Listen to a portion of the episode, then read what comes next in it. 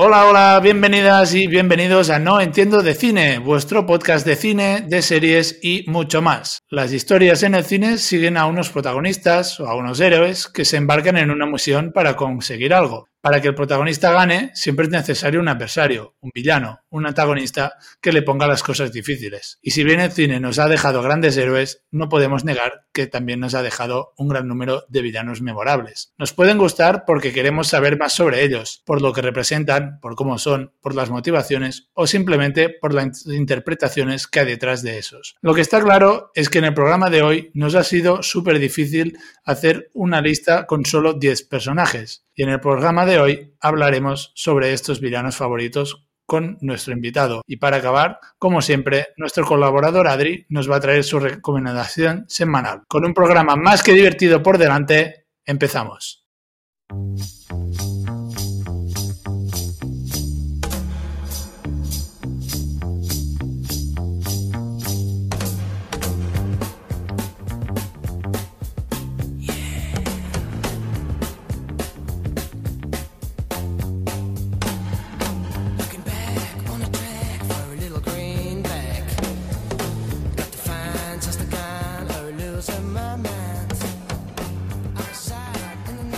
Entiéndase por cinéfilo aquella persona que es aficionada al cine. Yo cambiaría esa definición y al lado pondría la foto del invitado de hoy, porque he conocido a muy pocas personas que sepan disfrutar tanto del cine como lo hace él, que incluso es capaz de encontrar algo bueno a una peli por muy mala que sea. Adrián Núñez, ¿qué tal? Hola, gracias. Pues muy contento de estar aquí contigo. Qué guay. Gracias por la presentación, me ha molado mucho. Qué guay. ¿Sí? Me, me encanta. Además que para mí el cine es una pasión que quien me acompaña desde que soy un niño y, todo lo que sea cine para mí es magia y felicidad. Entonces estoy súper encantado y gracias, eh, te deseo mucha suerte en este proyecto que me está flipando, ¿eh? Que lo sepas. Muchas gracias. Eh, Adri lo podéis ver en el canal de YouTube, en Escalera Offbeat, que es un canal en el que se habla de series, de música, incluso de wrestling. Y a él, pues ahí lo podéis encontrar hablando mayoritariamente, como ha dicho él, su pasión, que es el cine. Mencionar que con Adri nos conocimos de una forma curiosa, porque eh, nos conocimos virtualmente durante el confinamiento en un curso de cine que hacía la Escuela del Plato de Cinema de Barcelona. Efectivamente. Creo que los dos aprendimos muchísimo ahí. Eh, mandar un abrazo fuerte a los profesores que lo hicieron posible, a, David Larraz, a David Pascual, a Alex, a Dani, que creo que nos iluminaron el, camino. Sí, sí, fue un regalazo, fue un regalazo porque eh, nos abrieron la mente y nos hicieron enamorarnos más de lo que ya es el mundo del cine y, creo que ahí nos conocimos, que eso también fue un regalo y es que fue brutal todo lo que llegamos a aprender, ¿no? Fue chulísimo. Ese sí, sí, a mí, a mí me, abrieron los ojos porque nunca me había planteado el cine de, esa forma de ver y con ellos aprendimos bastante. Así que, bueno, después de la promoción gratis que hemos hecho a, a Plató de Cinema, se lo merecen, ¿eh? porque son unos cracks. Todo aquel que quiera aprender cine, que le dé una oportunidad a esa escuela, porque el trato de profesores es excelente. Además que encontráis grandes compañeros como Adri, o sea que no, no dudéis. Bueno, como tú, ¿eh? Oye, que fue... Ah, bueno, pero... Además que fuimos un grupo muy majo. Yo quiero destacar eso, que fue un aprendizaje que nos marcó y, nos unió mediante el mundo del cine, ¿no? Mediante el mundo de todo eso que vemos detrás de la pantalla y fue increíble, fue increíble. Totalmente. Pues como os he dicho, hoy con Adri hemos preparado un ranking de nuestros 10 villanos favoritos del cine. Eh, lo haremos de la siguiente forma, que cada uno dirá eh, su número, iremos en orden ascendente y comentaremos un poco el, por qué nos gustan. Ha sido difícil, pero Adri, antes de empezar, eh, ¿tú por qué crees que como espectadores disfrutamos tanto con los villanos? Porque, a ver, ¿cómo te explico esto? Se crea algo muy bonito con los villanos crean ese gran conflicto.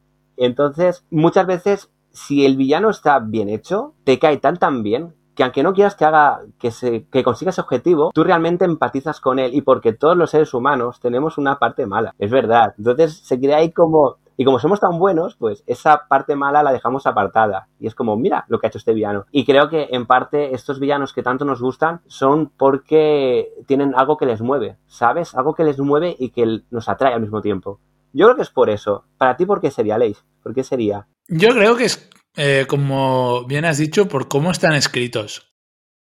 Creo que es la principal razón que nos hace conectar con ellos o querer saber eh, más de ellos. Por ejemplo, eh, siempre hay el típico villano que está hecho para que lo odies. Pongo un ejemplo de series para no spoilear un poco la lista. Por ejemplo, eh, Cersei Lannister de Juego de Tronos o, su hijo, ¿cómo se llamaba? Ay, sí, el, el pelirrojo, el que era tan malo. Sí, bueno, da igual. no me acuerdo este ahora mismo. Guau, qué mal, nos van a odiar, pero no me acuerdo cómo se llamaba. A ver, el pelirrojo. El que sale el hijo.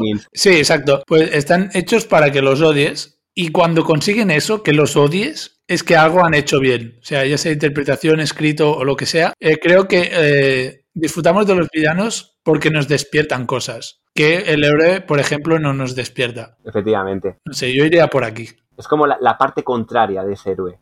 lo que completa al héroe. De hecho, sí, hay alguien que lo dice una película que no sé si está en el ranking o no, pero hay uno que le dice, el Joker le dice a Batman, tú me completas. Sí. nosotros como espectador también nos completa. Sí, sí, total, total. Adri, si te parece, empezamos con las menciones de honor porque eh, me has dicho off the record que te ha costado sudor y lágrimas quitar algunos de la lista. Eh, ¿cuáles, ¿Cuáles has dejado fuera? ha sido muy difícil. De hecho, hice una lista de 25 y fui quitando, quitando y he estado dando la tabarra a, toda la gente de mi entorno diciendo, es que quiero meter a esta persona, quiero meter a este villano, pero te voy a decir los que he dejado fuera, ¿vale? He dejado a Magneto de los X-Men, que me flipa. El, original, ¿eh? Sí, sí, eh, lo he dejado ahí fuera porque he pensado realmente que quería, bueno, dar voz a otros personajes villanos que quizás nos hemos olvidado un poquito más de ellos, ¿no? Eh, luego a Saruman, del Señor de los Anillos. Sí. Darth Vader, que mucha gente me va a odiar. Hostia, ¿lo has dejado fuera? Lo he dejado fuera. Lo he dejado fuera. Uf, te, corto el micro, te corto el micro ya. ¿eh? explicación. No, no.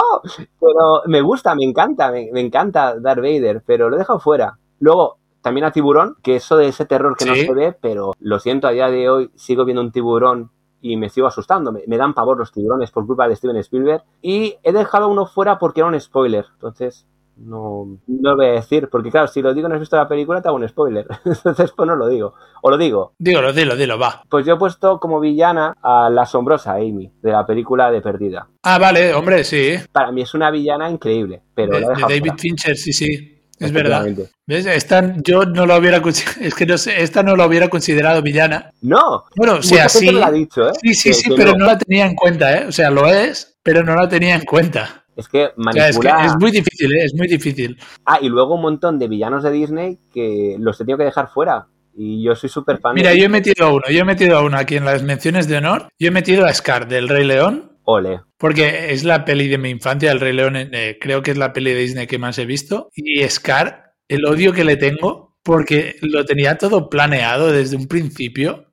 Eh, no sé, o sea, Scar me da como mal rollo todo el rato. Luego he metido a Alonso Harris de la película Training Day. Ah, muy bien. que fue Denzel Washington se llevó el Oscar ese año por, eh, o sea, toda la peli eh, piensas que es un tío raro, malo, pero es que luego te das cuenta de que todavía es peor. Luego he metido a Calvin Candy de, bueno, Leonardo DiCaprio en Django desencadenado. Hubiera metido bastante ¿eh? de Tarantino, pero Django es una peli que me encanta, Leonardo DiCaprio es un actor que me encanta y la interpretación que hace ahí es brutal. Y luego que este me sabe mal es Thanos, porque lo tengo un poco rollo el, final boss de todos los 10 años de, Avengers. Es muy complicado lo de Thanos y también lo he dejado fuera. O sea, más por lo que significa que no por lo que hay detrás de interpretación o motivaciones, porque creo que hay de mejores, pero sí que es como el que ha provocado todo el universo cinematográfico, esas fases, ¿sabes? Y entonces lo he metido en las menciones de honor porque en el top 10 ah, me duele mucho, pero, no cabía. Es que es una misión imposible, esto es súper complicado. Yo lo he pasado mal, ¿eh? Que conste, y lo digo, ha sido muy difícil, muy difícil elegir estos 10 grandes villanos y dejar a otros grandes villanos fuera.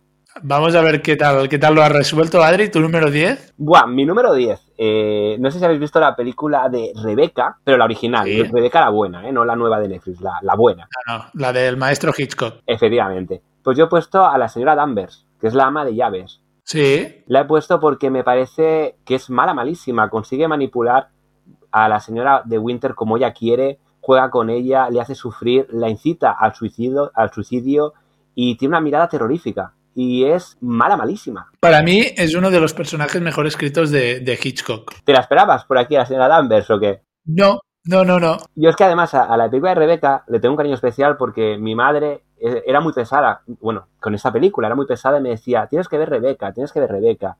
Y hace cinco años yo le decía que películas en blanco y negro no veía. Y me la puso y desde esa vez, cada año para su cumpleaños la vemos. Y es una película que tengo un cariño especial. Entonces, eh, para mí la señora Danvers, si no recuerdo mal, mira si fue icónico el personaje, que la, la madrastra de Cenicienta se basaron en la señora Danvers para hacer el dibujo animado. Es un rumor que Ah. que se ha dicho. Yo no sé si es cierto, ¿eh? lo he intentado buscar y no lo he encontrado en ningún lado. Pero yo creo recordar que en la revista Fotogramas de hace mil años lo ponía. Desde aquí reivindicar el, el- el cine en blanco y negro, ¿eh?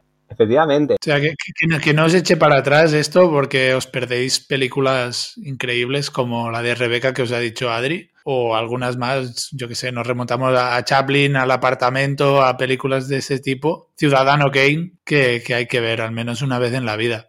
Claro, y además que venimos de ese tipo de cine. El cine ha ido evolucionando y creo que ese cine en blanco y negro es muy importante. Hay que tenerlo en cuenta. Y como dices tú, grandes películas como, por ejemplo, Con Faldas a lo Loco o Psicosis, ¿no? Que son películas que son increíbles y mucha gente no las ve simplemente porque son en blanco y negro. Y es una lástima, porque nos perdemos cosas muy interesantes. Totalmente. Eh, mi número 10, yo creo que es uno de los clásicos. He puesto Alien, de ¡Wow! la película Alien. Muy bueno, muy bueno. O sea, yo creo que es uno de los villanos más icónicos, pero que el tiempo lo ha tratado peor por culpa de las secuelas. Porque se han hinchado a hacer películas que han estropeado bastante la, mística que tenía este personaje. Eh, yo que sé, Alien vs Predator y ese tipo de pelis. Yo creo que se han cargado al, personaje y por eso no lo he puesto más arriba. Pero la película de Alien original, esta mezcla de- de ciencia ficción, terror, hostia, es que el Alien es una auténtica pesadilla. O sea, estás en tensión todo el rato para si- por si aparece el bicho. Sí. E- Es muy buena elección, ¿eh? Qué fuerte. Yo no lo he puesto, ¿eh? Que conste. Yo no lo he puesto. ¿No lo has puesto? No, Hostia, Es que a mí me gusta mucho la, la película de Ridley Scott, me encanta. No haberla puesta me habría, me habría sentado un poco mal. ¿Tu número 9, Adri? Aquí creo que todos los de No Entiendo de Cine, todos los que te siguen, se van a quedar loquísimos, pero yo he puesto a Harry y Marv de Solo en Casa, a los ladrones. ¡Oh, qué grande! Y te diré el motivo, me parece que en la primera película tienen un objetivo que era simplemente robar una casa. Y me parecen unos villanos súper divertidos, pero en la segunda entrega quieren robar una juguetería, la juguetería Duncan, que recauda dinero para niños para el hospital. Y eso me parece la Sí, es- es de cabrón grande, ¿eh? de cabronazos y creo que tanto Joe Pesci, Joe Pesci, que no me sale el apellido, ¿cómo es? Joe, Joe Pesci, Joe Pesci o algo así. tiene un apellido complicado. Y Daniel, y, el, y Daniel Stern, Stern hacen como Harry y Marv unos personajes muy divertidos. A mí me hace mucha gracia el personaje de Joe Pesci porque iba del listo, pero en ocasiones era mucho más tonto que, que Marv, ¿no? Y Sí. creo que es una película familiar de las que no hay y que solo en casa con otros dos villanos hubiera sido quizás una película horrible. Pero estos dos villanos son divertidísimos. Yo es que Joe Pesci le tengo un cariño especial porque es un actor que me encanta. Es muy grande. Eh, lo hemos comentado más de una vez, es un actor que siempre hace como de, de- de- de colgado, de, loco, y, y le queda súper bien este, estos momentos de, que se le va la pelota completamente. Sí, No sé, como el caso de, de Goodfellas, que eh, no sé, cuando le pregunta si es divertido, que es un tío divertido y empieza a cabrearse, pero no sabe si está cabreado o está de coña. Yo creo que es un actor que para la comedia sirve muy bien. Sí, el solo en casa era una, era una caricatura, era, era divertidísimo. Esos momentos de, de histeria cuando echaba bronca al otro ladrón. Pero es que él era igual de, torpe que el otro ladrón. Iba de cabecilla. Luego la, la, la broma con su diente de oro, que pierde el diente de oro en una de las dos películas. Creo que es un villano que es el perfecto para una película como Solo en casa. Y es por- porque él es perfecto. Es, es un actor que tiene esos momentos de locura que tú dices que son tan explosivos y en esta película lo hace muy bien. Entonces, te cae mal, pero te divierte. Sí, yo creo que es un personaje que está ya pensada para, está pensado para, para esto, para ridiculizarlo bastante, de que tendría que ser alguien, eh, no, no sé, un ladrón, un tío que, que sepa lo que está haciendo, pero que en realidad es el tío más torpe del mundo. Son unos malísimos ladrones, son pésimos, son pésimos. Son, dos tontos que no han encontrado nada mejor que hacer que, molestar a un niño o robar dinero para un hospital. Al pobre Kevin, pobre Kevin. Luego la segunda entrega ya es algo más personal. Ya es... Sí, sí, sí. Y venga, tu número nueve, que hay ganitas. A ver, a ver, a ver si coincidimos. Que de momento no hemos coincidido, ¿eh?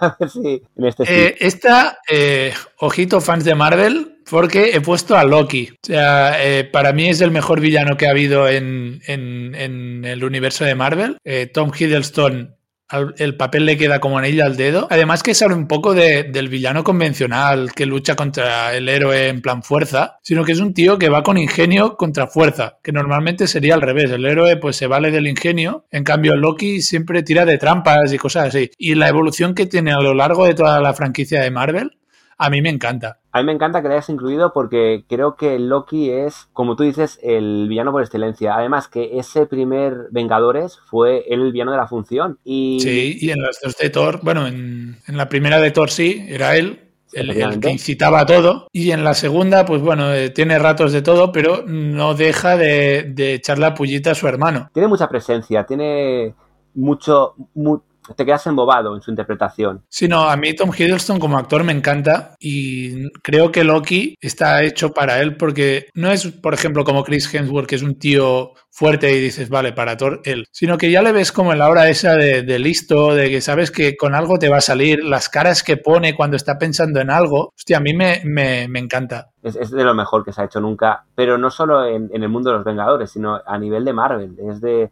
es un villano que se va a quedar para siempre en la memoria del espectador. Está muy bien, muy bien elegido, la verdad. Muy guay, muy guay. Tu número 8, Adri. Aquí la gente que me conoce sabía que iba a poner algo sobre la saga de Scream, pues Ghostface. Eh, y es, muy icónica lo que es la máscara. Y lo he puesto en un lugar 8 porque depende quién hay detrás de la máscara, pues gusta más o menos. Por ejemplo, para mí el mejor Ghostface es Billy Loomis, que es el asesino de Scream 1 alerta spoiler, pero me encanta porque es un asesino torpe. Ghostface se choca con todo, se estampa, sigue a la víctima y se tira por el suelo. Es como el anti-slasher, el anti-asesino slasher. Y eh, creo que en los 90 esta, esto de meter la nueva tecnología, que en aquel entonces era el típico móvil, eh, le daba pues como una sensación de suspense que era muy guay. Y le tengo muchas ganas a Screen 5, y aprovecho para decirlo, que llega este año no sé año que viene, 2022, 2022, y es que me encantan las películas de Scream. Y el momento en que se van a quitar la máscara, eso para mí es el.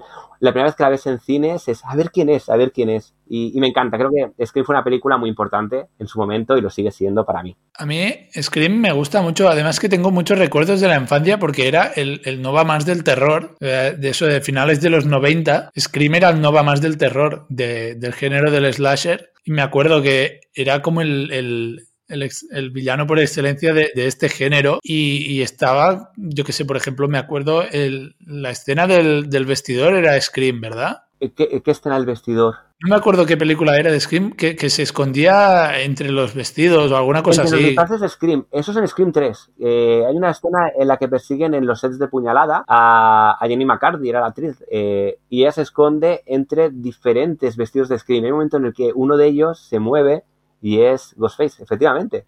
Qué bueno, qué bueno. Sí, yo, yo, tenía el recuerdo de esto. Claro, yo Scream las vi de pequeño, porque a mí el terror eh, no me gusta, o sea, yo lo paso mal. Y lo de ver una peli para pasarlo mal me cuesta mucho. Da más rollo, da más rollo. Pero con eso tengo el recuerdo de, de, Scream. Yo le debo mucho a Scream porque gracias a esta película empecé a ver películas de otros slashers, de otros villanos muy, muy importantes. Y creo que que marcó un antes y un después, porque antes, antes de Scream las víctimas eran tontas y aquí era como, vale, no voy a ir por ahí porque me va a pillar el asesino. Se rían de eso y luego finalmente lo hacían. Y luego Neff Campbell como, como Cindy Prescott era la, víctima perfecta. Y es una, una, saga que hay que ver sí o sí, porque todas, todas y cada una de ellas tienen algo que las hace únicas. Y yo Scream 1 para mí es lo mejor. Yo fueron mis años 90. Yo era me decían, ¿qué has visto hoy? Scream, la veía cada día. Era, estaba perturbado con esa peli. ¿Habrá envejecido bien la saga? Yo creo que sí, creo que sí, porque han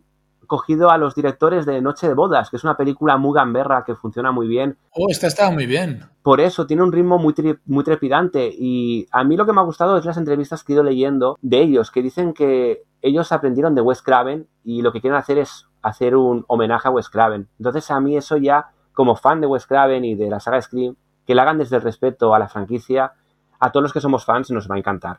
Y volver a ver a Neff Campbell, Courtney Cox, David Arquette es lo más. Y luego los actores nuevos que han, contratado son muy buenos. Ah, pues habrá que estar pendiente también de, este clásico. Adri, su número 8 es eh, Ghostface. El mío no nos movemos del slasher y nos quedamos con Michael Myers que es el, villano por excelencia de, Halloween, de la saga de Halloween. Yo creo que le pasa un poco como, como Alien. Creo que es una saga que con el paso de las secuelas eh, han ido hundiéndola un poco, pero eh, Michael Myers eh, era el típico que no te dejaba, el típico villano que te perseguía, que no te dejaba respirar, que estaba escondido en todos lados, que te encontraba donde estuvieras, que era imposible huir de él y para mí es el personaje icónico de, John Carpenter. Es muy bueno. Eh, yo también pienso lo mismo que las secuelas lo han ido desdibujando. Sí que es cierto que ha habido un resurgir hace unos poquitos años de la mano de Emily Curtis y el director original, John Carpenter.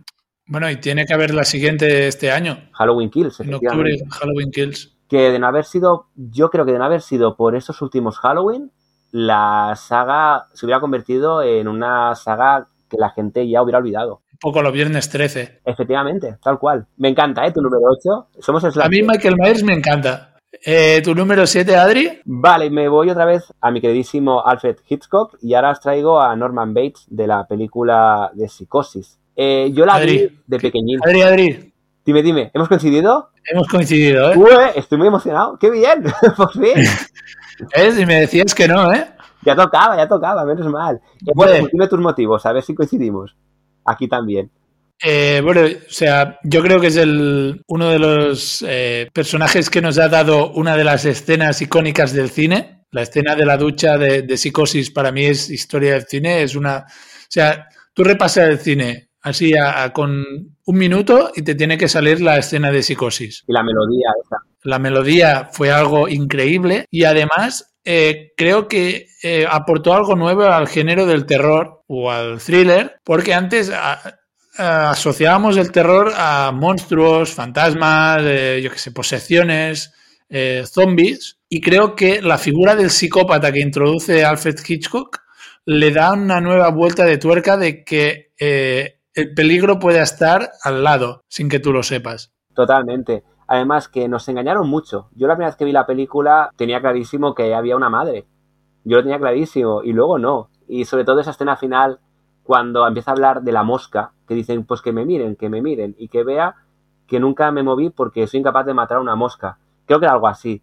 Eh, esa parte me pareció genial, era esta de 10. Y además que también parece sin saber de qué va la peli o sin haberla visto, te crees que es el típico niño bueno todo el rato, ¿sabes? Que, no mataría a nadie, que es, no sé, una cara bonita también. Sí, nos engaña, nos engaña. Y luego detrás de todo hay eso. Y también un poco el, que lo hemos comentado alguna vez, el, el como esa figura de castigador que hay detrás de, él. O sea, él es como que llega para, para castigar a, la protagonista de, de, todos los males que ha hecho en su vida. Sí, él es el que rompe con y castiga, ¿no? A, la, protagonista, que creo que era la, chica, es la madre de Emily Curtis, nunca me acuerdo de... Sí, no, me, gustaba mucho la, la reflexión que estabas haciendo. Además que Norman Bates en un primer momento parece la, inocencia en persona, pero luego no, luego de bueno no tiene, no tiene nada. Eh, y además, bueno, eso, yo creo que es uno de los personajes emblemáticos, no solo de, Alfred Hitchcock como, como la personaje de, de, Rebecca, sino también del cine en general. Con eso lo que decíamos, la escena de la ducha, la, melodía de psicosis todo el rato. Yo creo que Norman Bates ayuda a todo eso. Y que es una película muy icónica. Eh, piensa que la protagonista desaparece a mitad de la película y luego él se pasa toda la película engañando al espectador. Sí, eh, Hitchcock es un, director que lo hace muy bien esto de engañar al público, como por ejemplo La ventana indiscreta. También. Es, eh, te manipula como quiere. Y en el caso de, Psicosis, más de lo mismo. Eh, ¿Tu número 6, Adri? Vale, este lo has, dicho, tú antes y es Michael Myers. Para mí es mi número 6. yo creo lo mismo que tú, que la saga se perdió mucho a partir del tercer Halloween pero que ahora está gozando de una muy buena salud con esta segunda entrega que fue tan importante y que era un homenaje a esa primera entrega. Además fueron listos porque la primera entrega existe, pero todas las demás no existían hasta eh, la noche de Halloween del año 2018.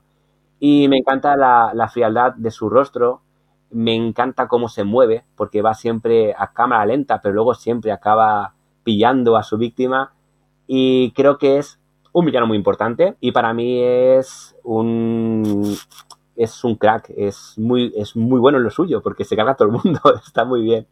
Y también la pobre Emily Curtis. ¿Ya cuánto lleva? Tres películas huyendo, ¿no? Lleva, sí, lleva tres y le quedan dos más. Es decir, que la pobre mujer... Eh, no se libra de su hermano ni queriendo. Que va, que va, que bueno, que en esta última película quitaron lo de la idea del hermano. Ah, lo han quitado. Hay un momento que dicen que, la idea del hermano se inventó la prensa o algo así. Lo han quitado. Yo creo que, lo que le pasó a Michael Myers es que con la tercera entrega, la cuarta, la quinta, la maldición de Michael Myers, que era horrible, se empezó a convertir, eh, pues bueno, en un, en un villano que ya te hacía gracia, porque cada vez era la trama más ridícula. Pero ahora que han cogido otra vez el toro por los cuernos, parece ser que, va a gozar de una muy buena salud y estoy deseando ver, como has dicho tú antes, la de Halloween Kills, que tiene que ser mm, genial. Hombre, los fans del slasher van a disfrutarla seguro. Te has dado cuenta, ¿eh? Que soy bastante fan del slasher, ¿eh? Cuidado, ¿eh? Eres, eres fan, ¿eh? Fan, fan de poste. Yo sigo con los psicópatas porque mi número 6 es John Doe de la película Seven. Muy bueno. Mm, hacía el ranking, eh, te lo he dicho antes de empezar, y Claro, iba pensando en villanos y luego he visto, eh, o sea, me he dado cuenta que me había olvidado de él. Y es un villano a mí que me, que me, que me encanta, que me, me, fascina, porque, o sea, no sale demasiado en la peli, creo que sale a los 20 minutos finales. La forma en que se presenta en la comisaría pegando gritos manchado de sangre como si nada, es que te pone el, ya sabes qué, por corbata. Sí, te acojona, tal cual. Sí, sí, sí. Totalmente. Y, además que es tan meticuloso eh, lo de castigar a cada, a cada víctima según sus pecados capitales, la que lía eh, durante siete días y el final de la película, que es uno de los, o sea, es uno de los finales más sorprendentes, creo, que he visto. Y, y creo que por eso me atrapa tanto Seven, es por el final de lo de que hay en la caja. A mí me encanta. Y es todo gracias a, John Doe. Es un villano icónico. Yo eh, me vas a odiar, pero yo ni me lo había planteado. Eh, no sé por qué, me encanta la película de Seven, pero me olvidé de él. Pero ahora gracias por recordármelo porque es un villano a tener muy en cuenta. Ahora mismo, si hiciera Tanking de nuevo, quizás lo ponía. También te lo digo. Claro, es que Kevin Spacey tiene dos buenos villanos, que uno también lo he dejado fuera, que es el de sospechosos habituales, que ganó el Oscar, creo, ese año, y, se le da bien, ¿eh? Y John Doe creo que es bastante mejor que en el de sospechosos habituales. Lo único que, mm, como no vemos tanto, solo vemos las consecuencias de todo y al final cuando se entrega, que, bueno, él sabe lo que va a pasar, que es que ya está todo tan atado y cómo te pilla a ti por sorpresa y a Brad Pitt y a Morgan Freeman. Más, más que a ninguno. Sí, sí, sí. Es que para mí es ese final de película es que te deja frío con un mal cuerpo. Sí, porque no te lo esperas que acabe así la película. Es como wow. Y más supongo que en los 90, que no era lo normal que una película finalizara así. Claro, y, además que acaba, o sea, cuando se entrega, digamos, o sea, vamos a destripar la película ya. Venga, va, digámoslo. Cuando se entrega, ya piensas de aquí algo huele mal porque tú te esperas la película de polis de toda la vida, que lo van a pillar en una persecución o algo así. Y cuando se entrega, ya piensas, vale, eh, ¿qué, está pasando aquí? ¿Por qué? ¿Por qué estás haciendo esto? ¿Qué hay, hay? O sea, algo huele mal. Y, no sé, es que no sé por dónde. No sé, David Fincher a mí me, flipa lo que, lo que hace con este tipo de películas y cómo estudia la mente del psicópata. Y yo creo que John Doe es, es el máximo exponente de esto. Sí, yo creo que David Fincher es un pedazo director Creo que es muy bueno también dirigiendo actores, porque ves películas como Man, como Perdida, eh, como Zodiac y, o El Club de la Lucha, los actores siempre están excelentes. Efectivamente, yo creo que es un director de actores y lo peta. Todo lo que hace él, sabes que la película te va a gustar más o menos, pero los actores van a estar excelentes y Kevin Spacey en la película de, de Seven está de 10. Es muy buena su interpretación. Y, además eso, el, mal cuerpo que te deja todo el rato. O sea, el tramo final, que es en principio cuando tiene que empezar a solucionarse todo. Todo empeora. Y que parece que se soluciona, pero es que todo va peor. Efectivamente, es como una falsa esperanza de que todo viera mejor y no, no, es todo lo contrario. Nos engaña, nos engaña. David Fincher es un poquito también como, como Hitchcock. Como Hitchcock. Nos va engañando ahí. Pero yo encantado, ¿eh? yo que nos engañe muchas veces más. Porque lo no, es, un actor de dejarse llevar. Eh, ¿Entramos ya en tu top 5, Adri? Efectivamente, ¿te digo el 5 ya? Sí, sí, dispara. Buah, aquí meto al primer villano de Disney. Yo creo que los villanos de Disney se merecen un especial aparte porque son... Sí, no, no lo he dicho en tu presentación, pero eh, Adri es un fan acérrimo de Disney y este número 5 suyo es la muestra. Y aquí viene Jafar. Jafar de Hombre. Aladdin. Y podría haber incluido a muchos más. eh, Scar, eh, creo que Disney fue muy bueno marcando esta figura del villano villano y Jafar me encanta. Además, es el único villano que utiliza la canción principal de, de Aladdin, que aquí es la de la de Gran Ali y Príncipe Ali, y se la canta en su contra y se ríe de él en su cara y le pega un par de tortas en la cara. Dice, no te guardo rencor y le pega dos tortas. No sé, es un villano con mucha presencia, tiene mucha elegancia y todo lo que le mueve a él es la maldad. A mí, a mí me gusta bastante porque es eso, es un personaje bastante maquiavélico. Sí, y luego la, la versión animada, ¿eh? la versión nueva para mí no existe. No me odiéis, pero yo me quedo con el Aladdin original y con el Jafar No, original. no, eh, los live action, eh, fuego. Pero Juego, tal cual, hay que quemarlos todos. tal cual. sí, sí, yo- yo estoy bastante en contra eh, de, la- de los live action Yo también. y el de Aladdin no la vi por eso, precisamente. Bueno, va bien porque luego compras merchandising de la película original y luego vuelves a ver la película original para olvidar el live action. Por lo tanto, yo encantado. Sí, es como quitar un trauma. Efectivamente, sí, sí, y, y luego dices, guau, pues qué buena era la animada y qué guay. Y también una cosa que me gusta de Jafar es que eh, en los 90 sacaban muchas segundas partes de Disney que eran bastante flojitas, pero el retorno de Jafar sí que me gustaba. Esta me acuerdo que la tenía en video beta. Eh, pues sí, sí, pues era de las pocas que me gustaba. Y ahí Jafar cantaba una canción que era, que era muy buena. Yo creo que él lo único que quiere es poder, poder, es muy ambicioso, quiere gobernar Ágrava y hace lo posible para conseguirlo. Pero claro, no se espera que aparezca ahí Aladín, que Aladín cuando llega, pues le quita ese poder que tenía Jafar con el sultán.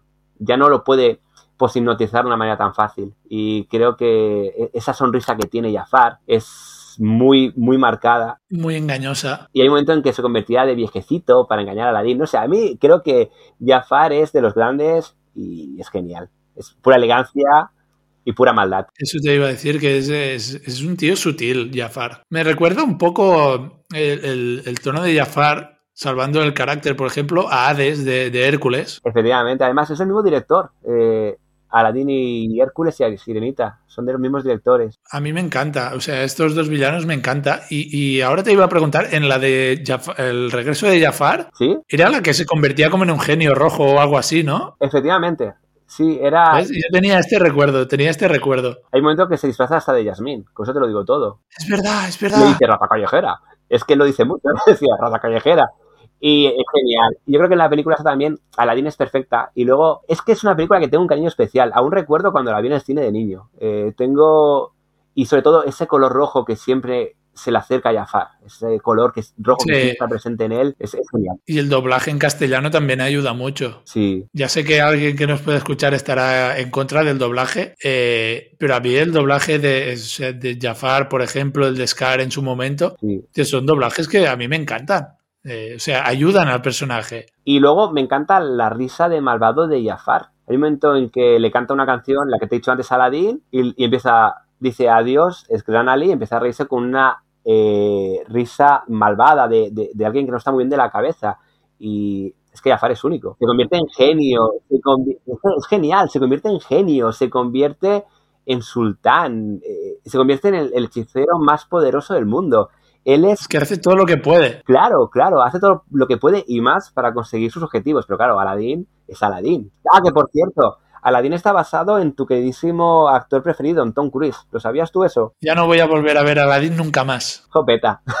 Eh, mi número 5, ojito aquí, porque yo ya tiro de, de mi vena de acción. De, a mí el género de acción me flipa. Mi saga favorita es La Jungla de Cristal. Así que mi número 5 es Hans Gruber. Es un villano que me encanta. Alan Rickman, es que tampoco hace falta decir mucho más. O sea, creo que fue el primer papel de Alan Rickman en una película. O sea, el, el tono este de villano frío, calculador, que va viendo como todo el rato John McClane le está poniendo contra las cuerdas, a mí me encanta. O sea, para mí es uno de mis villanos favoritos. Tiene una escena que habla un alemán casi nativo, Alan Rickman, que es acojonante. Es muy buen actor. O sea, por ejemplo, a mí me gusta más como Hans Gruber que como Snape. Yo no, no le tengo mucho cariño a la saga de Harry Potter. No. No, no, no, no, no. no. Pero eh, sé que muchos fans, pues eh, para ellos Snape es uno de sus personajes favoritos, pero y he visto Harry Potter, pero es que con Hans Gruber no hay ni punto de comparación. Para mí es como un Snape evolucionado, ¿sabes? A que ya ha decidido hacer el mal. Pues sí, tal cual. Es, es como eh, qué hubiera pasado si Snape fuera malo, ¿no? Tal cual. Sí, qué hubiera pasado con Snape en Nakatomi, en el edificio Nakatomi. Y además eso, eh, La jungla de cristal es, es, es, mítica, es una película mítica. Para mí es eh, el ejemplo de película de acción bien hecha. Es la jungla de cristal. Una pregunta, ¿a ti la jungla 4.0 te gustó qué? A ver, me gusta la jungla de cristal, pero consciente de que ha perdido mucho. La 4 y la 5 han perdido mucho, que ya se tiran más al modelo de acción actual, de fliparse un montón y que hacer cosas sin, sin sentido. Pero yo soy más de la 1 y la 3. La 3 a mí me encanta, con Samuel L. Jackson. Sí, son las más buenas, ¿eh? La 1 y la 3. Es increíble cuando, bueno, la escena de que le dice su nombre a, a John McClane, que no lo entiende, que primero le llama Jesús y luego le dice que es Zeus y cosas así. A mí me encantan los diálogos de este tipo de pelis, como arma letal, a mí me flipan. Además que es un reflejo de una década. Lo que tienes tú con el slasher lo tengo yo con, con el género de acción, ¿sabes? No, no solo eso, que es un reflejo de una década. Marcó mucho. Fue una película súper taquillera y a día de hoy la, la, gente la sigue recordando. Es muy buena la jungla de cristal. Y es la, la era dorada de, de, Bruce Willis. Sí. Creo que también fue de los primeros papeles de Bruce Willis porque creo que querían a Van Damme o a, o a ¿Cómo se llamaba el de la coleta? Steven Seagal. Pues me alegro. Me alegro de que fuera Bruce Willis. No, Bruce Willis, perdón, había hecho comedias y lo metieron en el, en el papel de, de acción ahí. Y fue como, bendito sea, o sea, eh, bienvenido. No, no, salieron ganando porque a mí Steven Seagal no me gusta nada y me alegro mucho de que fuera Bruce Willis. Me alegro. No lo sabía, ¿eh? Y además es un personaje mítico, Bruce Willis. Eh, ¿Tu número 4, Adri? Pues, hola, Clarice. ¿Aún escuchas a los corderos? Pues Aníbal Lecter. Aníbal Lecter. Bingo. ¿También? Sí. Es que es genial, Aníbal Lecter. Cómo manipula a sus víctimas. Es un villano inteligente. No, es que sí, todo lo que se diga de, de Aníbal Lecter para mí se queda corto. Lo incómodo que te hace sentir durante cuando Clarice va a verle todo el rato, que no sé, se va metiendo dentro de su cabeza, eh, ese mal rollo que te da, que no sabes de qué humor te lo puedes encontrar antes de verlo por primera vez, Mm. para mí es, es flipante. Yo creo que Anthony Hawkins hizo, se llevó el Oscar al actor por esta película, pero es que hizo un papel que era... Es que no era para menos. Efectivamente. Y es lo que dices tú, que él cada vez se va metiendo más en la mente de, de Clarice Starling. Y tú vas viendo, mediante ese ejemplo, lo que él hizo con el resto de víctimas. Ya te lo imaginas. Si con Clarice Starling han hecho esto, pues seguro que con todos los demás hizo lo mismo. Y creo que El Dragón Rojo también es una muy buena película y él está súper bien ahí. Y luego Aníbal no es muy buena, pero él está de 10 también. Eh, Aníbal, quieres saber más, más de Aníbal Lecter, ¿no? Sí, sí, sí. O sea, eh, en, en, El silencio de los corderos veíamos pinceladas, porque al final también el, el, el villano es eh, Buffalo Bill. Buffalo Bill. Claro, él está ahí como de añadido a la historia, o sea, él es el nexo entre todo y cuando por fin ves más de él, yo creo que es donde le pierde un poco, porque eh, gran parte de su, de su mística es ese misterio que había. Efectivamente, el, saber de dónde, de, el no saber de dónde viene. Exacto. En cambio, cuando ya conoces un poco más es, vale, brutal Anthony Hopkins, pero eh, la película para mí no está a la altura, las dos, la del dragón rojo y la de Aníbal. Yo de Aníbal Lecter hay una escena que me encanta de él, que está en una especie de jaula dorada y él, pues no sé si es con la comida, eh, hace como una especie de llave o, algún artilugio para liberarse, ¿no? Y empieza pues a cargarse a los seguratas. Y él está vestido de blanco y es blanco con rojo y es terrorífica su cara, su cara ahí, da mucho miedo. Yo creo que, un, yo creo que te encuentras a Anthony Hawkins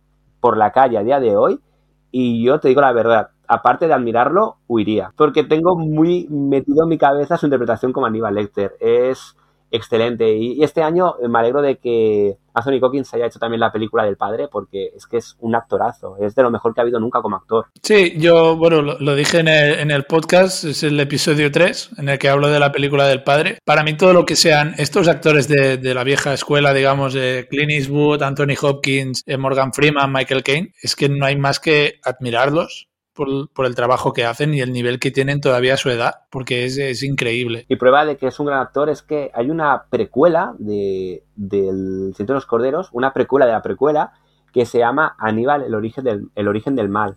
Y cambiaron al actor, pusieron a un actor francés que es Gaspar Uliel y pierde toda la gracia la, la, saga. Es un poco al estilo Han Solo con Star Wars, que también cambiaron a Harrison Ford para hacer el spin-off y también es como, eh, tú, tú, no eres Han Solo, pues no, no. tú no eres Aníbal. Pues eso, no encajaba, es que no encajaba para nada. También la, la serie, ¿no? Eh, ¿Va sobre él? Eh, hay una serie de Aníbal, yo no la he visto nunca, según la gente es muy buena, ¿eh? No la he visto. Sí, eso he oído. Pero me dio yuyu, me dio yuyu. Yo le tengo mucho respeto a, a este Aníbal Lecter de Anthony Hawkins, quizás la vea algún día, pero a fecha de hoy no, no la he visto. Y es que además es, es para mí es el psicópata por excelencia, ¿eh? Sí. Eh, Adri, tu número 3. Pues Freddy Krueger. Hombre, otro clásico, ¿eh? Claro, además que este fue el slasher por excelencia. Piensa que era un asesino que se metía en tus pesadillas y jugaba con tus miedos. Y a partir de ahí te mataba y encima no te dejaba descansar porque no podías dormir.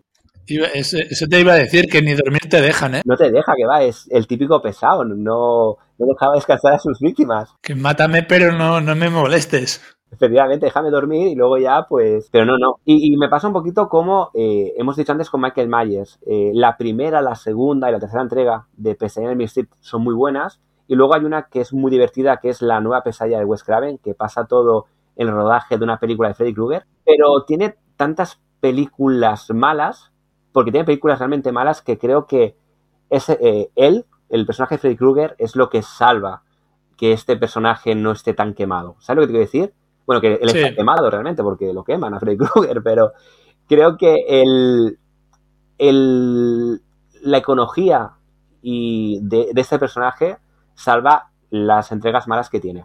Yo me acuerdo haber visto una de Pesadilla. Creo que, eh, aparte de la original, vi un remake más de pequeñito en el cine, de mediados de los 2000, pongamos. Sí que era infumable, era infumable. Era Pero lo, es eso, lo único que te, te, mantenía enganchado a la peli era saber cuándo aparecía Freddy. Efectivamente, ¿no? Y que luego Freddy Krueger es un cachondo. Y la cancioncita, porque, la cancioncita todo el rato. uno, dos, canta mi Esa. Y no, y que es un cachondo, se ríe de todo el mundo, él se ríe de sus víctimas, se lo pasa pipa, él disfruta matando a la peña, él se ríe. Para, para que veamos a Freddy Krueger es, no te deja dormir, se cachondea de ti y te mata. No puede haber peor asesino. Claro, es la peor combinación posible. Encima es eso, es que tú imagínate, el ser humano si no duerme, eh, pues pasa días horribles porque hay que descansar. Pues este no te deja descansar y nunca te mata la primera noche. Creo que te mata la segunda o la tercera. Es decir, que es malo, malísimo. Vale, mi número 3, eh, ojito, porque aquí yo ya entro en el mundo de Tarantino y he puesto a el que para mí es su mejor personaje, Hans Landa. Muy bueno. Eh, personaje de Malditos Bastardos. Es increíble, o sea, empezando ya por la interpretación de, Christoph Waltz, que, eh, bueno, se llevó el Oscar secundario ese año. Para mí es un personaje que lo odias en todo momento, parece que lo tienes engañado, pero él ya te tiene calado a ti en todo momento. Por poner un ejemplo, eh, la escena inicial de Malditos Bastardos eh, va a casa de un francés que tiene eh, escondidos a, una familia judía debajo de la casa. Él ya lo sabe en todo momento que están ahí, pero es que se hace el tonto y encima se bebe leche ahí tan tranquilo, va conversando con el francés y se los saca sin hacer nada del otro mundo. Y luego la escena de, del cine, cuando habla con Brad Pitt con su famoso acento italiano. Sí. Eh, para, para, mí es un personaje que, no sé, te despierta como odio y pasión a la vez. Sí, porque está muy bien actuado, está muy bien interpretado y, y ves que el actor, en este caso, da el máximo de él. Tú, yo tengo clarísimo que el, el Christopher Waltz se llama, el actor. Uh -huh. Yo creo que él disfrutó muchísimo haciendo este personaje y se nota en pantalla. Sí, y además que trabajar para alguien como Tarantino, que es un tío tan eh, meticuloso, pues encima ha eh, alzado un poco más el nivel de, de, este villano. Efectivamente, y encima a Tarantino le salen las cosas muy bien. Hace, últimamente hace, se me ha hecho peliculones, pero últimamente para mí ha llegado a un nivel de excelencia. Es que el problema que tengo con Tarantino es que no te sé decir que tenga una peli mejor o peor. O sea, para mí todas son de notable para arriba. Mm, Jackie Brown o, o Death Proof a lo mejor son las que menos eh, gustan de, de todo el, el, mundillo de Tarantino. para mí son muy buenas pelis. Imagínate Malditos Bastardos, que es puro Tarantino. O sea, ya le gusta matar gente, imagínate si te ponen una guerra de los nazis. No sé, la escena de la taberna con Michael Fassbender ahí con lo de tres, tres vasos de leche y todo eso, es que sabes en todo momento que va a acabar en, tragedia todo. No, y que, y que se nota que lo mismo que, que los actores, Tarantino se lo tiene que pasar pipa rodando. Y Death Proof tengo que decirte que a mí la película me parece divertidísima y me da mucha rabia cuando la gente dice que esa película es mala. Para mí no lo es, yo me río mucho. Death Proof es eh, junto a Planet Terror, que bueno, esa no es, de Tarantino, pero me parece... No, bueno, pero la hicieron como a medias con, con Robert Rodríguez. Efectivamente, de hecho en los cines de Estados Unidos era una sesión doble. Aquí se hicieron por separado, pero ahí pagabas y veías las dos. Y además que se nota que los dos también... Eh son colegas. Sí, y tienen estilos parecidos al hacer. Bueno, Robert Rodríguez, por ejemplo, ha hecho Alita últimamente, que ya tira más a lo comercial por, por Sin City. Es muy buena también. Tiene mucho el rollo de, de Tarantino. Sí, tienen, son. Tú ves una película de Robert, de Robert Rodríguez y sabes que es de él. Ya directamente siempre hay algo que, que, bueno, lo delata, igual que Tarantino. Son directores muy propios. Es muy fácil encontrar su sello. Sí, y bueno, Tarantino es un director muy muy polar, o sea, muy polarizado de o lo odias o, o, te encanta. No hay un término medio. Entonces, yo creo que Hans Landa es uno de esos personajes que si te gusta Tarantino lo vas a disfrutar al máximo, como es el caso de, de Calvin Candy, ¿no? que también es así un poco perturbado, y retorcido, que lo tiene todo controlado. Y no sé, yo creo que Hans Landa es un personaje que se deja disfrutar muchísimo si te gusta Tarantino. ¿Tu número dos, Adri? Mi número dos, eh, me voy otra vez al mundo de Disney y esta vez es Maléfica, pero la versión animada. Eh, creo que es la emperatriz del mal. Me encanta la de la cara gris y verde, por decirlo de alguna forma. Y me, gustaba mucho más, antes de que saliera la nueva versión de Maléfica, yo Maléfica no me gusta, porque me gustaba más cuando no sabía cuál era su origen, cuando ella solo quería hacer el mal. De hecho, en la película hay un momento que la, una de las hadas dice que ella no sabe nada del amor ni de la bondad, ni de hacer nada bueno por los otros. Y creo que una persona que se mueve solo por hacer el mal y que se llama maléfica es el claro ejemplo de villana. Sí, totalmente. Y también un poco en la línea de, lo que decíamos de eh, Michael Myers y todo eso, aquí el live action, digamos, el, bueno, o las adaptaciones estas que han hecho con el personaje de Maléfica, eh, le han pasado un poquito de factura, ¿no? Sí, han hecho como un lavado de imagen. Eh, en la nueva versión te dan a entender que es una mujer que se enfada porque la, porque la han traicionado. Y a mí me gusta la maléfica que dice en un momento de la película, dice, soy la emperatriz del mal y, y va, tiene capturado al príncipe Felipe y va al calabozo y se ríe de él. Le dice que quizás hasta aquí 100 años consiga rescatar a Aurora. Es decir, que es una villana que encima es un poquito como Jafar, se ríe de sus víctimas y tiene unos secuaces que los maltrata, les llama imbéciles, les llama, les insulta, les pega. Bueno, hace honor al nombre. Claro, más malo que eso no hay nada. Y a mí a veces viene gente eh, o, sale la conversación de Maléfica y te dicen, es que Angelina Jolie es la Maléfica perfecta. Sí, ella la defiende muy bien y coge la esencia, pero cambian totalmente el personaje y eso para mí es... Claro, yo, yo creo que, por ejemplo, aquí está el problema o sea, eh, lo hace Angelina Jolie, no la puedes pintar como la super mala que es. O sea, el personaje de Maléfica, no ella. Pero, claro, ese lavado de imagen y hacerlo tan Disney. Yo tengo claro que Angelina Jolie dio el 100% de ella y lo defendió muy bien. Pero claro, eh, ya no es maléfica. Ya para mí es otro personaje porque has cambiado la esencia del villano. Y claro, si juegas al Kingdom Hearts, que aquí viene mi parte gamer, no soy muy gamer, pero sí que he jugado al Kingdom Hearts porque me flipa, eh, ahí también era la emperatriz del mal. Entonces, claro, es más terrorífico cuando no sabes de dónde viene el origen. Y bueno, tu número dos seguro que no es Maléfica, ¿no? Maléfica no en tus planes. Tú, tú has dicho la, la, reina del mal, yo me voy a la gente del caos, que es el Joker de Heath Ledger. Wow. Para muchos, The Dark Knight es, es la mejor peli de superhéroes que se ha hecho. No voy a ser yo quien lo discuta porque me flipa. Es una peli que me flipa. Y gran parte de este mérito es gracias al Joker de Heath Ledger porque es un personaje que es eh, anarquía todo el rato, que, es una locura tremenda. Eh, lo has dicho tú al principio del programa, que completa a Batman, que lo saca de, sus nervios, que lo pone en, apuros en todo, en todo el momento. La interpretación es increíble. O sea, para mí es el mejor, el mejor Joker que ha habido. Muchos dirán que es Joaquín Phoenix. Me hubiera gustado a mí una peli del Joker en solitario de Heath Ledger. Hubiera sido una fantasía. Hubiera, sido, sido un espectáculo. Porque tiene tantas escenas improvisadas. La del hospital, por ejemplo. La del hospital es increíble. Es increíble. La de la comisaría, eh, o, sea, es sin palabras todo el rato. También es improvisada. Eh, es que para mí es eh, la viva imagen del caos, de, lo que supone destruir de sin ton ni son, el tío está donde quieras que esté y, yo qué sé, te vuela a un hospital, luego te, no sé, está encima de un edificio que te pone en jaque de si elegir o Gotham o tu chica. O sea, es, para mí es increíble el Joker de Heath Ledger. ¿Qué piensas Siempre tiene un plan B, realmente. Él dice que no, pero tiene un plan B. Eh, él lo que hace con, con su Joker, lo que hace Heath Ledger con su Joker, en la película de Batman es eh, romper a, a Batman de alguna forma y no solo eso, también rompe a, a dos caras. En una sola escena ya te ha creado a dos caras y encima ha hecho que Batman pierda el amor de su vida. Ojo, ¿eh? Sí, sí. A mí me encanta la escena de cuando está reunido con la mafia, que les dice, les, os voy a hacer un truco de magia con el oh, lápiz. Voy a hacer que este boli desaparezca. Ah, desaparecido. Es, es genial.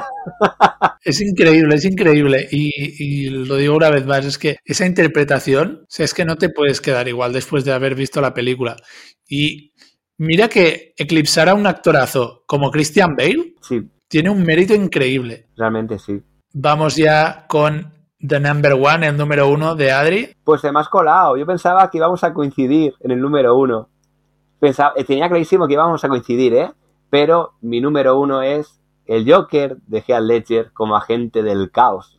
es que me encanta, me encanta. Creo que es eh, una interpretación magistral. Heath Ledger era, para mí, uno de los mejores actores que hizo mucho, pero a dónde hubiera llegado si siguiera vivo, a mí me encantaba. Me encantaba él y creo que dejó toda su alma en crear a este Joker que solo quería el caos, que nos dejó frases como tú me completas, que la escena de interrogatorio es increíble, que tenía todo bien hilado. Él, él hay un momento que le dice a, dos caras que él es una víctima, pero realmente él siempre va un paso por delante. Es excelente. Y, y mira que han habido Jokers, porque el de Jack Nicholson es súper divertido, vendiendo productos Joker, o el de Joaquin Phoenix, pero creo que Heath Ledger hay que nombrarlo como el mejor de todos. Yo creo que el, punto de referencia es en que los dos Jokers posteriores que ha habido, que son eh, Jared Leto y Joaquín Phoenix, son dos actorazos, hmm. que el punto sea el quién es mejor, o sea, que ya des por hecho que Heath Ledger va a entrar en la comparación, te dice mucho de que eh, sea el mejor Joker que ha habido. Sí, sí, no, que está clarísimo. Piensa que son tres actorazos, eh, pero siempre... Bueno, cuatro si quieres contar a Jack Nicholson también. Bueno, para mí Jack Nicholson es... Yo creo que eh, Jack Nicholson para mí está en un top 3. Yo creo que el problema que tuvo ya el Leto es que la película era muy mala y quisieron vender un Joker muy diferente y saliendo muy poco. Por lo tanto, nunca llegabas a empatizar con él. Y que claro, que también venía justo después del gran Joker de Heath Ledger. Claro, yo creo que... Y luego vino el de Joaquin Phoenix e hizo que nos olvidáramos completamente de Jared Leto. Pero yo creo que Heath Ledger eh, se mereció ese Oscar al mejor actor secundario. Y una película, como has, dicho tú antes, una película de, de Heath Ledger como Joker hubiera sido una maravilla. Porque tenía el personaje muy, pero que muy bien hilado. Yo creo que hemos visto muchas facetas del Joker. A lo largo de las pelis teníamos el, pues el, no sé, teníamos el, ladrón, teníamos el, mafioso, hemos tenido esa cosa rara que ha sido Jared Leto, que era como una mezcla entre chulo, chulo y, y, socio y gangsta, así, el, quebrado, que sería Joaquín Phoenix, que es un tío que, bueno, ha quedado quebrado por la sociedad, y luego teníamos el anárquico, el que era descontrol puro, que es el Joker de Heath Ledger. Y yo como personaje, eh, que es mi favorito de los cómics, me quedo con este. Claro, y que luego también se ría mucho de la gente, porque cada vez que te decía, ¿quieres ver de dónde son estas cicatrices? Te contaba una historia diferente. Primero que decía mi padre, era un enfermo, y las iba cambiando. Y luego dejó, eh, dejó eh, grandes frases como la de yo no soy un monstruo, solo voy un paso por delante. Es decir, que era tenía un guion muy bueno. Entonces, el propio Heath Ledger tenía unas cartas, nunca mejor dicho, que eran perfectas para hacer el personaje y frases icónicas.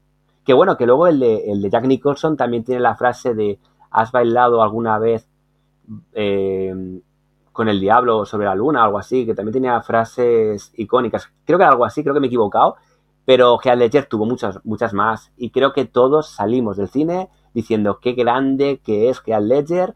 Y es lo que has dicho tú también, que realmente consiguió hacerle sombra a, a Christian Bale. Parece fácil cuando lo dices. Pero no lo O sea, bueno, el mejor es el Joker, pero luego te fijas en todo el reparto que hay.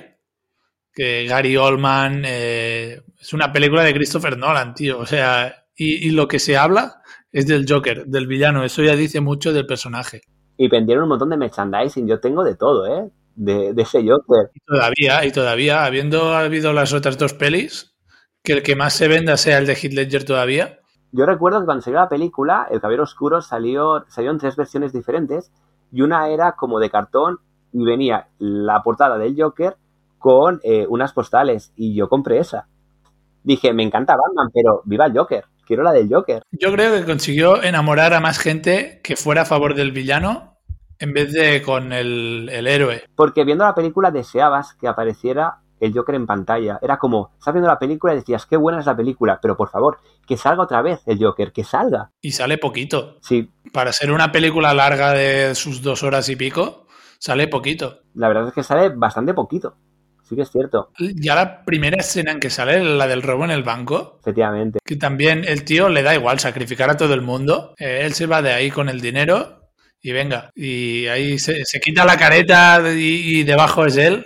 Sí. Si es que no te lo esperas. Y que luego está ahí el autobús, está todo como muy bien hilado. Ya en la primera escena te presentan que es un tío inteligente, que lo tiene todo súper bien controlado, Aunque diga que no. efectivamente, y que le importa una mierda a la gente. Mientras que él su objetivo lo consiga, los demás para él no existen. Es un egoísta, pero mola. Que su objetivo es traer el caos y ya. Y ya. O sea, de- destrozar a Batman y ya está. Creo que voy a ver la película otra vez esta noche, de verdad, porque eh, me encanta. A mí me están entrando ganas, ¿eh? Yo creo que después de, de este listado vamos a ver muchas de estas películas en estos días. Y una de las que voy a ver seguramente es la de mi top 1, Vale, a ver cuál es. que no puede ser otro que Darth Vader. Darth Vader. Para mí es el, el villano de villanos. Star Wars tiene nueve películas, pero es que el personaje emblemático por excelencia es Darth Vader. O sea, tú hablas de eh, Star Wars y lo que te viene a la mente es Darth Vader. Y la frase de No, I am your father. ¿No? Eh, una de las frases más Sí, sí, sí, es que para mí es una de las frases icónicas del cine, no solo de la ciencia ficción. Como personaje tiene mucha evolución porque en la primera película eh, es el malo, solo es el malo, pero a lo largo de la última película, cuando ves que va cambiando un poco todo, que hay que volver a estar tentado de volver al lado luminoso de la fuerza, de, o sea, el malo malo de Star Wars es Palpatine, Sí, pero Darth Vader eh, lo eclipsa como, como villano en sus momentos. nada más que era esa respiración que tenía, eh, esa Sí, es un po- la voz, el, el andar, el traje, un poco todo. Es tan imponente todo. O sea, a mí, eh, para mí Darth Vader es el, el villano por excelencia. ¿eh? Yo no lo he incluido porque ahora quizás me pillas un poquito de manía. Me encanta Darth Vader. Tengo un muñeco en mi casa que la aprietas en la barriga y habla y hace la respiración que él tiene. Pero era tan difícil que he dicho, seguro que lo vas a poner tú. Tenía clarísimo que ibas a poner a Darth Vader. Lo que pensaba que iba a estar en un segundo tercer lugar y que íbamos a coincidir con el Joker. Pero bueno, a mí Darth Vader me encanta. No me gustó mucho en el episodio 3. Me gusta más cuando no sé de dónde viene, pero igualmente si me centro en el episodio 4, 5 y 6... Pero, pero porque lo de Star o sea, Star Wars da para un programa también. O sea, Star Wars tenía que ser una sola peli. Que era la Guerra de las Galaxias, porque acaba con la destrucción de la estrella de la O sea, acaba bien Star Wars. Sí, sí, acaba, cierran bien. Luego dijeron, calla, vamos a hacer una trilogía. La segunda, pues es, es la del momento bajo de Luke Skywalker con luz de Yo soy tu padre. O sea, el, el Imperio contraataca es la mejor peli de Star Wars. Pero Eso no sin compararla duda, con creo. ninguna otra, porque es excelente. Creo que es la que mejor ritmo tiene, la que está la frase icónica y en la que sale Es más una obra maestra. quizás. Es genial. Sí, sí, sí. O sea, es la que pilla en el momento más bajo los héroes. Es cuando triunfa el mal. Mm. Y luego, pues bueno, el, el, Retorno del Jedi, que es muy buena película. Y luego ya viene la aliada de las precuelas y secuelas. Pero esto ya es... Eh, yo, cre yo, crecí con las, con las precuelas, ¿eh? O sea, yo que soy de los 90, yo iba al cine a ver La amenaza fantasma, El ataque de los clones o el, el, La venganza de los Sith. Y luego vi las de las originales. Pero aún así me quedo con las originales. O sea, una vez has visto las originales piensas, ah, hostia, no me hagáis esto con Darth Vader. Claro, yo creo que el, problema que hubo es que la nueva, la trilogía de los 90, para mí era bastante infantil. Empezó siendo muy infantil, luego quiso ser más madura y se perdieron un poco por el camino. Y, y yo recuerdo haber visto en los 90 el restreno con, creo, sonido THX, efectos mejorados en los cines, justo antes de, de lo que era el episodio 1. Entonces, claro, vi esas y luego vi el episodio 1 y fue como, vaya chasco. Sí, es que el episodio, el, el, para mí el episodio 1 y 2 son de las peores de, de Star Wars. Precisamente por eso, porque es eh, la primera es como infantil y salvo la pelea final, con el Super Dark Mouth, que es otro villano a tener en cuenta también. Es sí, muy correcto, molón. pero es lo mismo, sale poco, habla poco, no sabes mucho. Sí. Pero para mí es lo mejor de la peli. La segunda es, para mí es soporífera, por, porque tiene como esa trama de amor adolescente entre Anakin y, y Padme y no sé. No, a mí no me gusta nada. Y la tercera, la segunda mitad de película, cuando Anakin ya es Darth Vader, digamos, aunque sin su traje, para mí es eh, lo mejor de las precuelas. Para mí es ahí donde nace un gran villano. Y a, no lo veo mal, ¿eh? Pero es lo que tú has dicho. Cuando sabes que es malo y tienes suficiente con saber lo de yo soy tu padre, Luke, mmm, olvídate de las precuelas. Tampoco hace falta saber, ¿sabes? Yo es que no las he vuelto a ver desde hace años. Para mí, Star Wars es el episodio 4, 5 y 6 y la peli de Rogue One, a fecha de hoy. Y luego de Mandalorian, que de Mandalorian sí. me parece una seriaza. Pero sí, sí, estoy contigo, como villano es muy, muy icónico Darth Vader. Sí, es, ya te digo, para mí es el, el, el, villano más icónico del cine. Además que, a diferencia de, por ejemplo, Alien o, o lo que decíamos de Michael Myers, es un villano que, que ha sabido mantener esa aura de, de ser el, el, villano con el paso de los años, que ya hace casi 40 años de, de las películas de, de Star Wars y todavía se tiene mitificado a Darth Vader. Sea, por ejemplo, Ky Kylo Ren es, es, un Darth Vader wannabe, o sea, es... ¿Sabes? O sea, sigue siendo la referencia a Darth Vader aún habiendo pasado tantos años. Claro, además que Star Wars fue una película que cambió la historia de, del cine. Claro. Fue una película sí. que la prensa pensaba que iba a ser un desastre, ningún estudio la quería, y, y, es del año 77 y a día de hoy se sigue recordando, ¿no? Sí, sí. Es que eh, Star, o sea, Star Wars era eh, una película de serie B y los cines no la querían comprar y era esa época de que una peli, o sea, iban con packs, ¿sabes? Y iba la, la peli de serie A con la de serie B y dos más. La peli buena y la mala. pues Star Wars era la mala. Iba con otra que tenía que ir a los Oscars y cosas así. Y al final el éxito fue eh, Star Wars, que creo que dobló el número de cines al cabo de una semana en las que se hacía. Y luego también tuvo una fuerte presencia en los Oscars de, de ese año, en su edición. Sí. Tuvo una fuerte presencia. Es que eh, George Lucas para mí es un visionario. Porque este tío quería hacer una adaptación de Flash Gordon. Pero le dijeron que no por tema de derechos y creó Star Wars. Y el avance a nivel técnico que hubo, a nivel narrativo con todo ese tema del viaje del héroe, las bases que sienta para el futuro de, del blockbuster del cine es acojonante. Y bueno, ya el tema de que se forró solo con los derechos del merchandising es, para flipar. O sea, le dijeron, no te vamos a dar nada. Y dijo, vale, pues yo quiero eh, los beneficios del, del merchandising. Y mira. Yo creo que fue el primer gran creador de merchandising, o uno de los primeros. Sí, porque iban a la par con Spielberg. Spielberg hizo Tiburón, pero claro, no, no sacas el merchandising que con Star Wars. Bueno, mejor, porque yo me, me empecé a encontrar muñecos de tiburones y yo no duermo.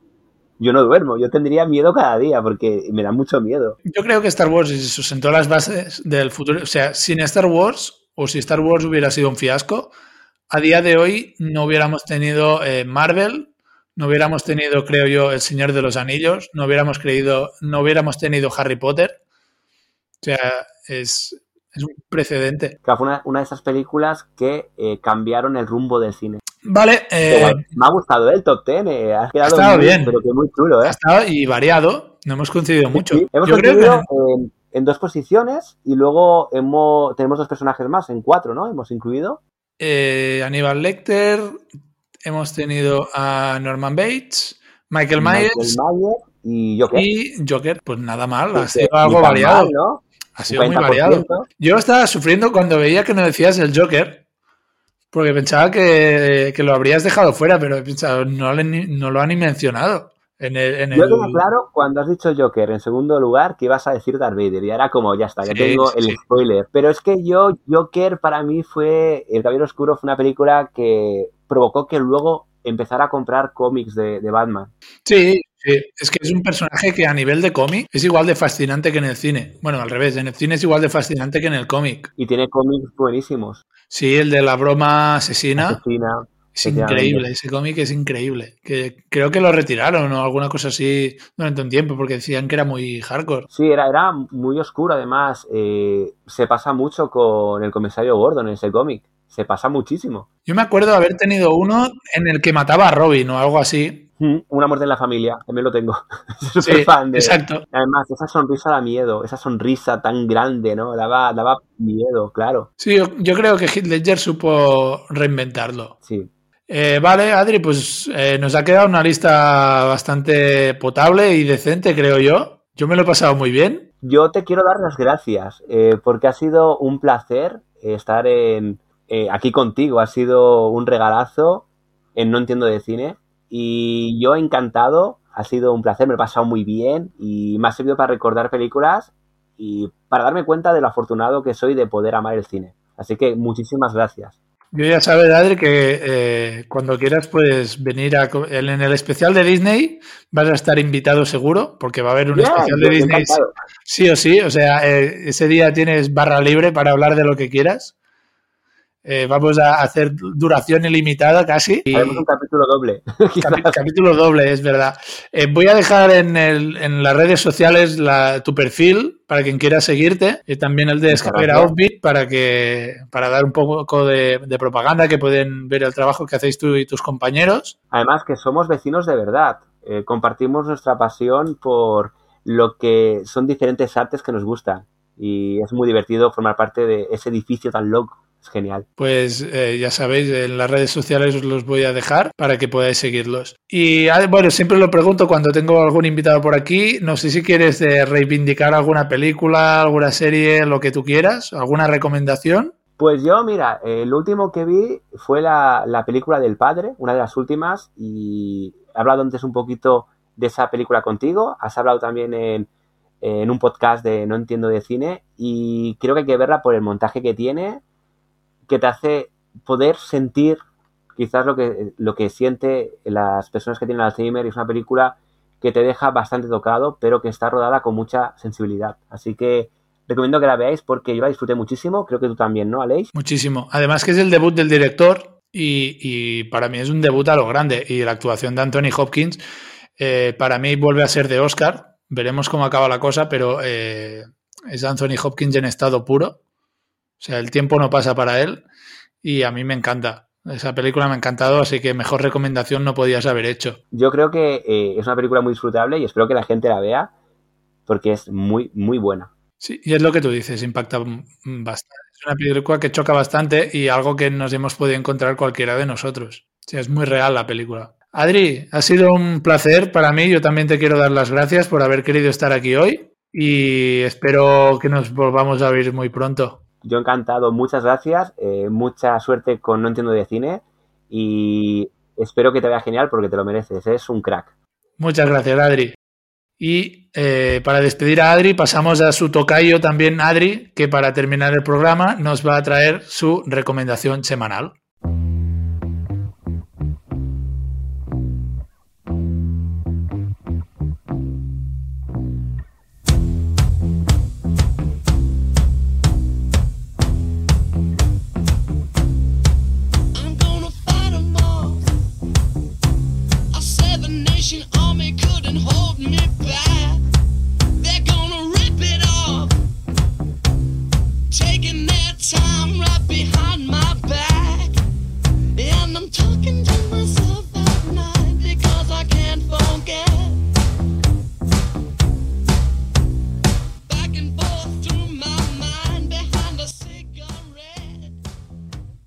Estamos llegando a la recta final del programa y como siempre nuestro colaborador Adri nos ha traído su recomendación semanal. Hola Adri, ¿qué tal?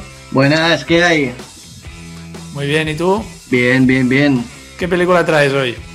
Hoy traigo el show de Truman, un clásico.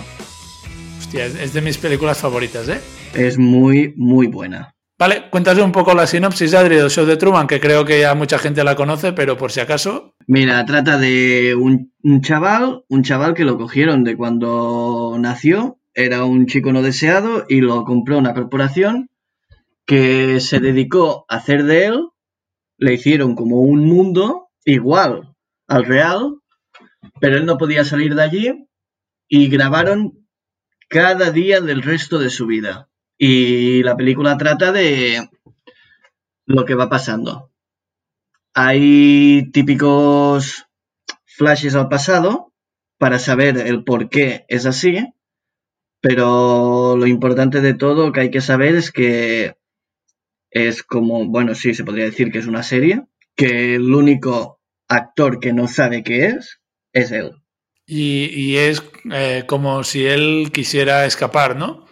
Sí, él hacia la mitad de la película se va dando cuenta de que aquí algo falla, porque estaba lleno de bucles. Bucles de día tras día tras día y, ya- y habían algunos que eran hasta momentáneos, quiero decir que cada tres minutos, dos minutos, volvía a pasar el mismo bucle.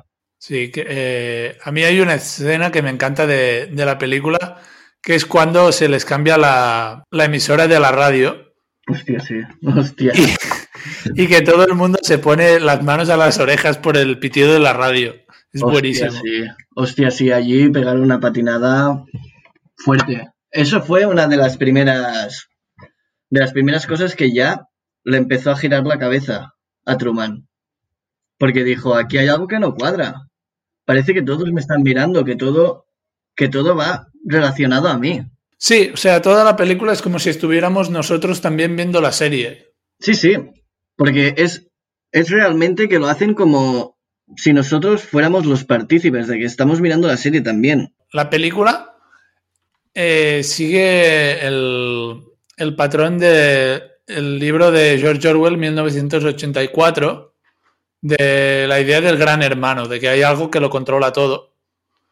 Y entonces la película juega con esa idea de que hay algo que está controlando a, a Truman todo el rato y es su lucha de él para escapar de todo eso. Sí, sí, porque es algo de que la han creado los mismos directores de esa serie, de la que estamos hablando de dentro de esta película, de los miedos para que no salga de esa ciudad, de que siempre se quede allí, tal y cuantos, ta, ta, ta. Por ejemplo, un miedo que tiene terrible es al agua.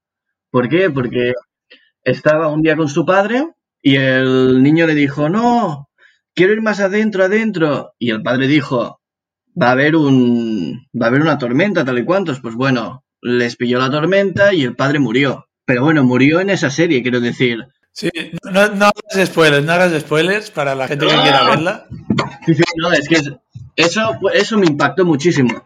Es difícil hablar de la película sin hacer spoilers, ¿eh? sí sí. ¿Qué te parecieron eh, el reparto en general? hostia me gustó mucho eh quiero decir había había un porque esta sería la segunda vez que la miro. Y había había un actor bueno un actor un e- se podría decir extra. Bueno un actor de reparto porque sale un par de veces que la había visto en otra serie. Me hizo mucha gracia de verlo de joven, porque está igual de hace. ¿Qué? Es del 1998, la película, y hace. 20, 22 años. Sí, 22 22, años. 23. Y el hombre está igual, está igual. Y Jim Carrey muy bien, ¿eh? Jim Carrey me gustó mucho. Me gustó mucho.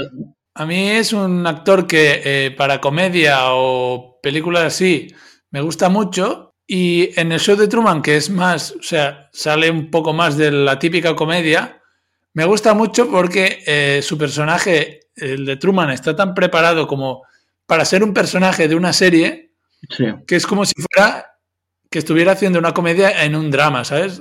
Que es un tío que es muy expresivo. Sí, sí, es.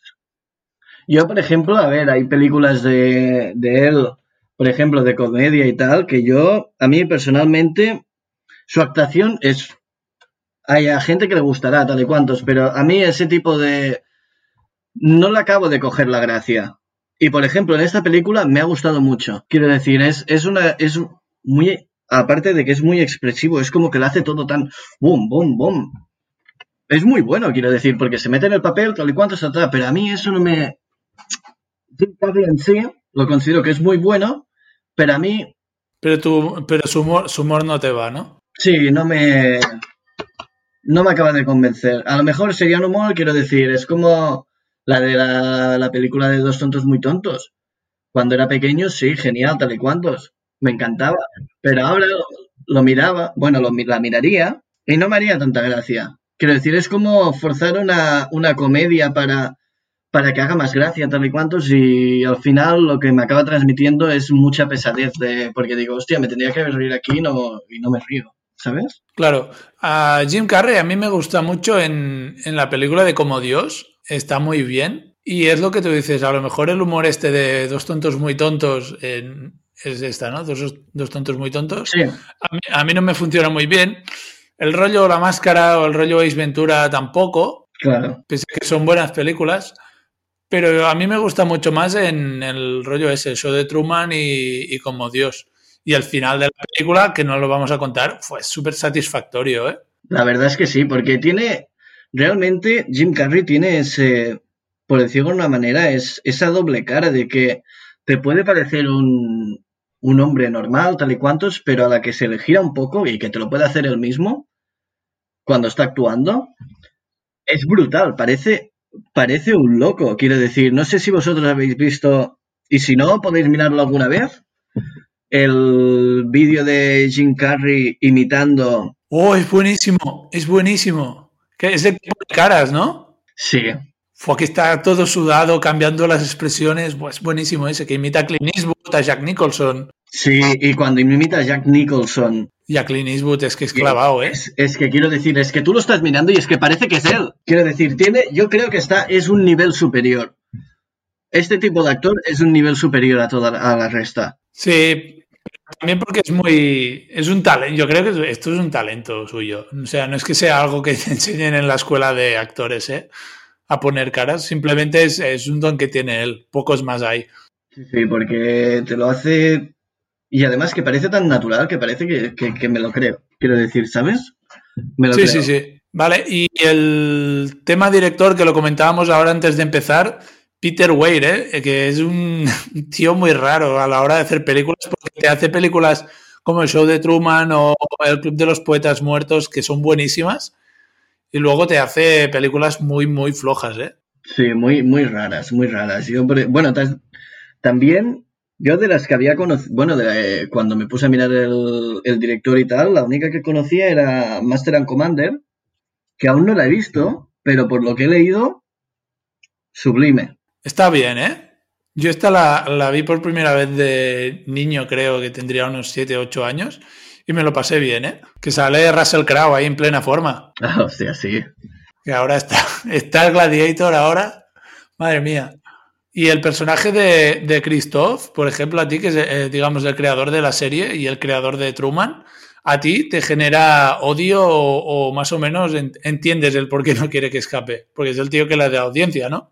Sí, no, no, a ver, él, para él es su cobaya. Es su cobaya y a la mínima que salga, él ya se ha acabado.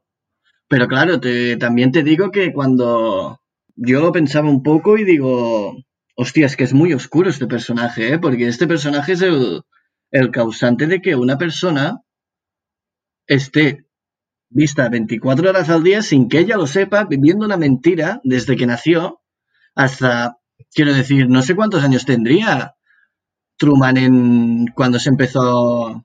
Ponemos unos 30. eh, Creo que, mira, llevaba 1100 y pico. Pues si nos ponemos así, unos 30 y algo. Sí, mira, pues unos 30 años viviendo la mentira, quiero decir que ya. Ya, tío, y que, y que no sabes que al final del pueblo hay paredes. Y que Truman se acaba dando cuenta y que lo tratan de puto loco. Quiero decir que, claro, eso, quieras o no, psicológicamente para él le tiene que afectar porque dice, ¿qué estoy haciendo? Claro, porque, eh, por ejemplo, quiere coger el coche para irse a, algún sitio, a Nueva Orleans, creo que dice, o Atlantic City, y todos los coches van para allá y hay un lío de, de tres pares de narices. O coge el autobús para ir a Chicago y el autobús no funciona. Sí, sí, y claro, y es que estamos pensando de que eh, hemos puesto 30 años. 30 años que no había salido de allí. Pero no había salido por todos esos miedos que le metieron en el subconsciente. Porque tenéis que estar visualmente atentos en la película. Porque hay muchas cositas que te ayudan a, a- a saber el porqué de las reacciones del personaje. Claro, por ejemplo, lo de que el pueblo donde vive es el pueblo más feliz del mundo, que ahí no hay problemas ni nada. Sí, sí, es Eh, muy, que- que ¿Cómo te vas a ir si aquí es el mejor sitio del mundo? es muy, es muy perturbador. A mí, por ejemplo, en el, la primera vez que salió Christoph, que sale dirigiendo todo, tal y cuantos, me dio, me dio un, un, un aire. a- no sé si habéis visto la película esa de Steve Jobs. Al, pers- al personaje, quiero decir, me, pa- me pareció mucho. Sí, bueno, por el, el rollo de- del cuello alto. y Sí, todo. cuello alto, gafitas. Vale, pues eh, muy bien, Adri. Una semana más. Buena película, has elegido, buen material. Gracias, gracias. Te voy a subir el sueldo al final, ¿eh? Eh, vale, pues eh, nos escuchamos la semana que viene, ¿vale? Perfecto. Venga, que vaya bien. Por si no nos vemos luego. Buenos días, buenas tardes y buenas noches. Y nosotros acabamos el programa una semana más. Eh, daros las gracias a los que nos escucháis. Si os gusta lo que hacemos con tanta ilusión, nos podéis seguir en redes sociales, en Twitter arroba no entiendo de cine, en Instagram arroba no entiendo de cine podcast. Eh, podéis suscribiros en alguna de las plataformas donde colgamos el, podcast. Y nada, nos escuchamos la semana que viene. Hasta pronto.